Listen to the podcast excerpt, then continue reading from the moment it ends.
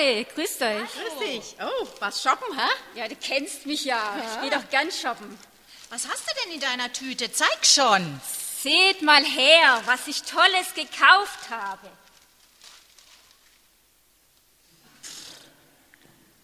Aha. Äh, wo Christ draufsteht, ist auch Christ drin? Äh, du, weißt du eigentlich, was das bedeutet, was auf deinem T-Shirt steht? Wieso? Es kann doch jeder sehen, dass ich Christ bin. So ein Schwachsinn. Sowas würde ich nie anziehen, mir auf die Brust schreiben und damit auch noch Reklame laufen. Du weißt schon, was die Kirche für Dreck am Stecken hat. Da mit den Kreuzzügen oder der ganze Mist mit den Hexenverbrennungen. Oder weißt du, was der fromme Luther für eine Stellung zu den Juden hatte?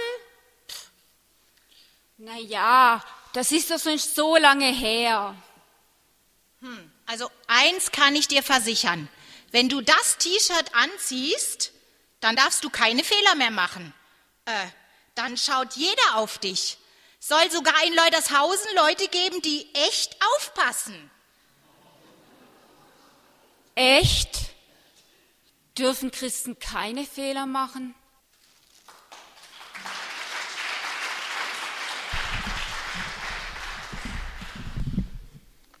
Zwei Angler kommen an den Brombachsee und mieten sich ein Boot. Sie wollen angeln gehen. Sie rudern raus, fangen einen schönen großen Karpfen. Gibt's da? Sagt der eine, oh, die ist gut, die Stelle. Die musste markieren. Der andere geht gleich her, malt ein großes Kreuz in die Mitte von seinem Boot. Sagt, du Depp, die geben uns morgen doch wieder ein anderes. Liebe Gemeinde, gehören Sie auch zur Anglersekte? Das sind die, die so einen Fisch ans Heck ihres Autos geklebt haben. Es ist etwas dezentere Variante von der T-Shirt-Version, die wir vorhin gesehen haben, aus dem Anspiel. Das bedeutet, Achtung, hier sind Christen unterwegs. Und wenn Sie keine Ahnung haben, wovon ich rede, dann lassen Sie sich jetzt mal ein bisschen warnen. Denn der Fisch ist nur eine Täuschung. Die fahren nie wie Fisch. Die fahren wie gesenktes, aber ich weiß das, ich habe selber einen Fisch hinten drauf. Wo Christ draufsteht, da ist auch Christ drin. Die einen finden das super und total genial und die anderen meinen, genau das ist das Problem. Die Christen sind ja auch nicht besser als die anderen und manche meinen sogar, die sind ja noch viel schlimmer. Die tun so, als wären sie gut und kaum passt du nicht auf, fällst du auf sie rein und zwar richtig und erlebst die tiefsten Enttäuschungen. Gibt es denn Beispiele für die Untaten der Kirche? Natürlich und nicht zu wenige. Das Bodenpersonal des lieben Gottes, es scheint nichts auszulassen, um es Menschen schwer zu machen, sich dem himmlischen Vater auch nur irgendwie anzunähern. Kreuzzüge, Inquisition, Hexenprozesse, Judenhass, Kindesmisshandlungen und so weiter und so fort. Wenn die Untaten der Kirche, der Nachfolgerinnen und Nachfolger Jesu Christi aufgelistet werden, dann dürfen die Kreuzzüge nicht fehlen. Diese Kreuzzüge, sie gelten schon als internationales Symbol für die Grausamkeit des Christentums. Gerade in unseren Tagen hören wir davon öfters und lesen wir davon, wie islamische Führer diese Kreuzzüge in Erinnerung rufen und wachhalten, daran erinnern, um etwas deutlich zu machen, und bei den Christen wacht dann ein schlechtes Gewissen auf, mit Recht. Denn es wurde den Christen damals ja als Lohn für ihren Einsatz im Kampf gegen die Ungläubigen Vergebung der Sünde und ewiges Heil versprochen. Gut, christlich war weder der Kampf noch das Versprechen. Aber was für ein Widersinn kann das denn sein? Die schandhaftesten und schrecklichsten Taten sollten Vergebung der Schuld erwirken. Wir erschrecken und wir denken, wie konnte das nur passieren? Wie war das denn möglich? Und dann greifen wir natürlich nach allen möglichen Erklärungen, wie ein Ertrinkender nach einem Strohhalm.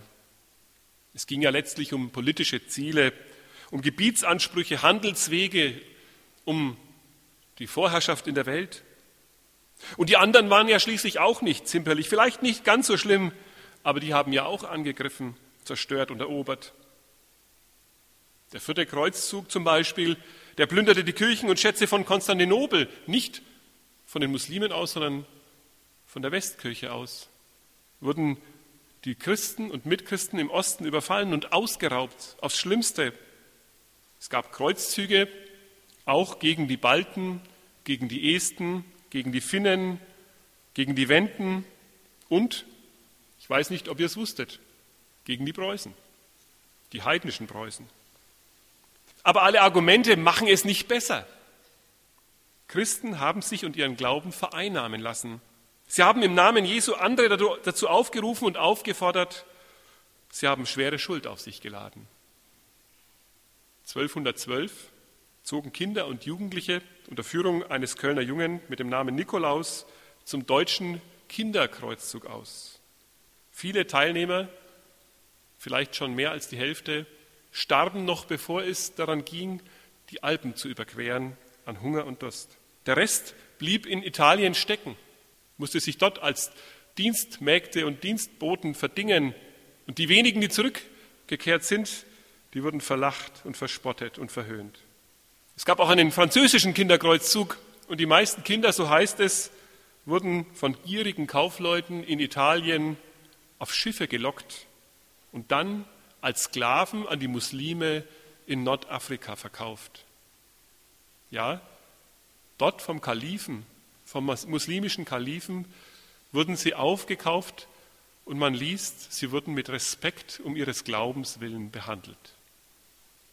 Das sind wir bei dem, was uns in den vergangenen Jahren sehr beschäftigt hat, dem Missbrauch von Kindern, von Schutzbefohlenen, die in kirchlicher Obhut waren.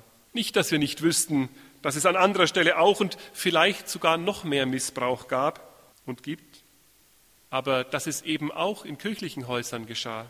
Und dass es dort oft keinen Willen gab, den Opfern zu helfen, sondern man viel lieber die Täter geschützt hat.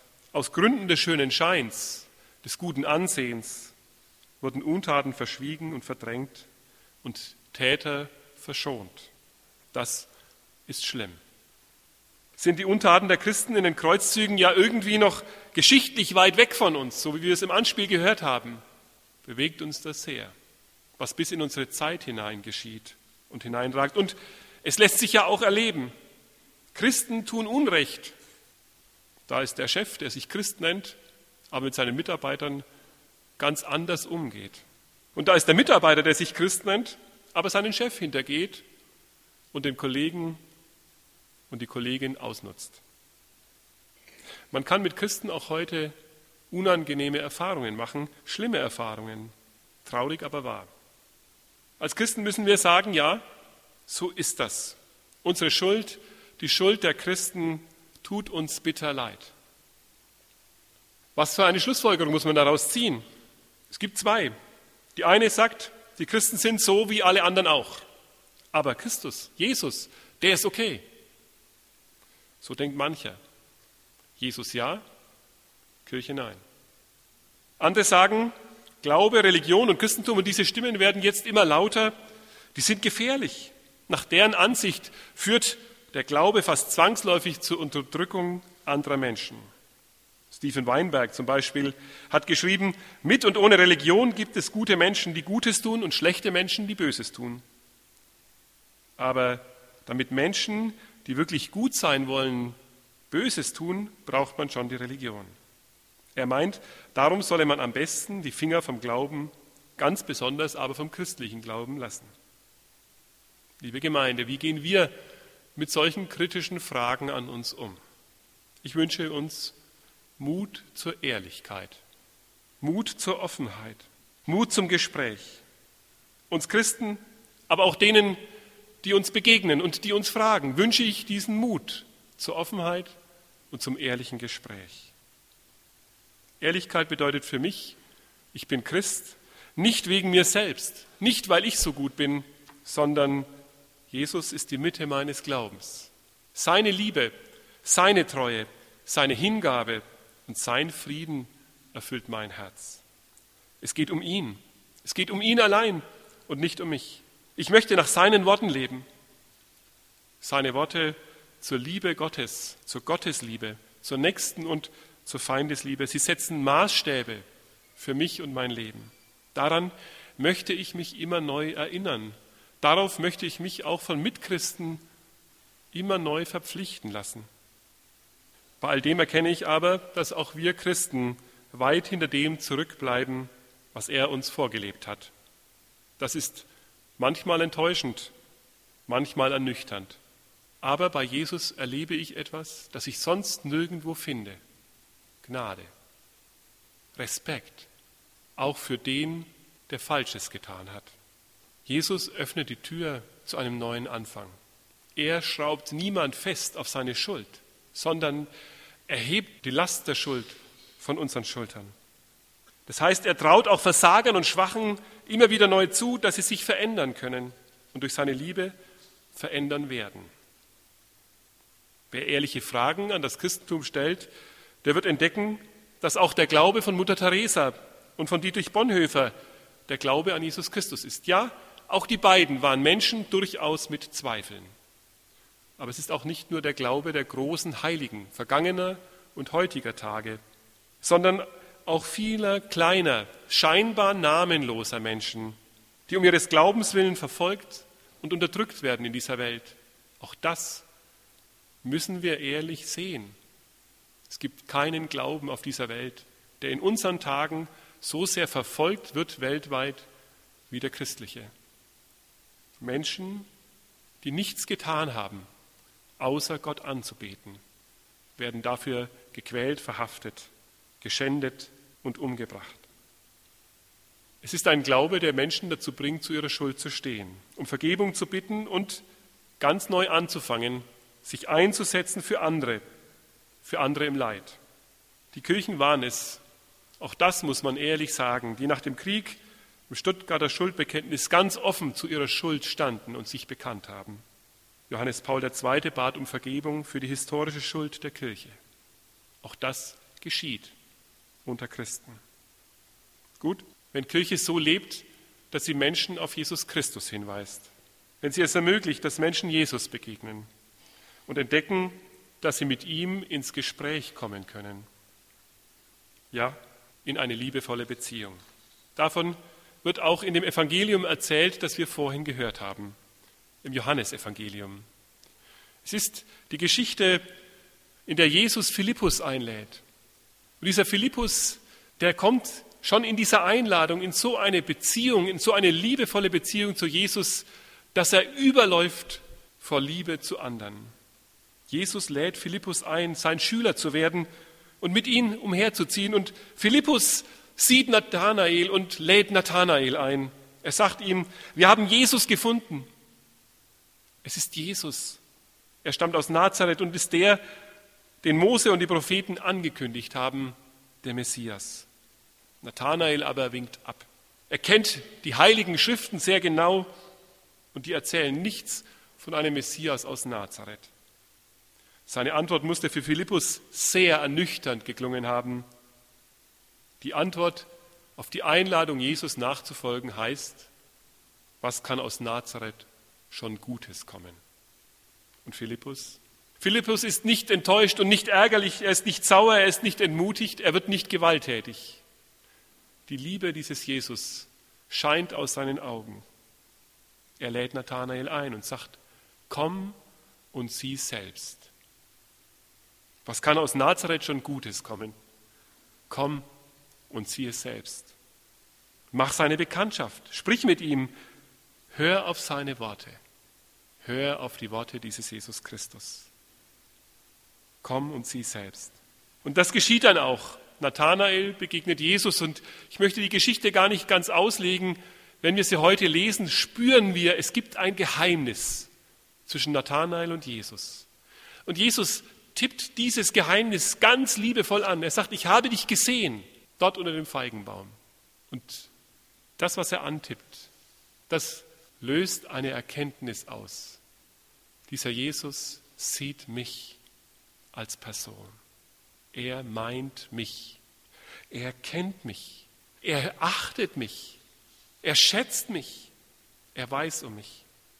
Und dann sagt Nathanael Folgendes.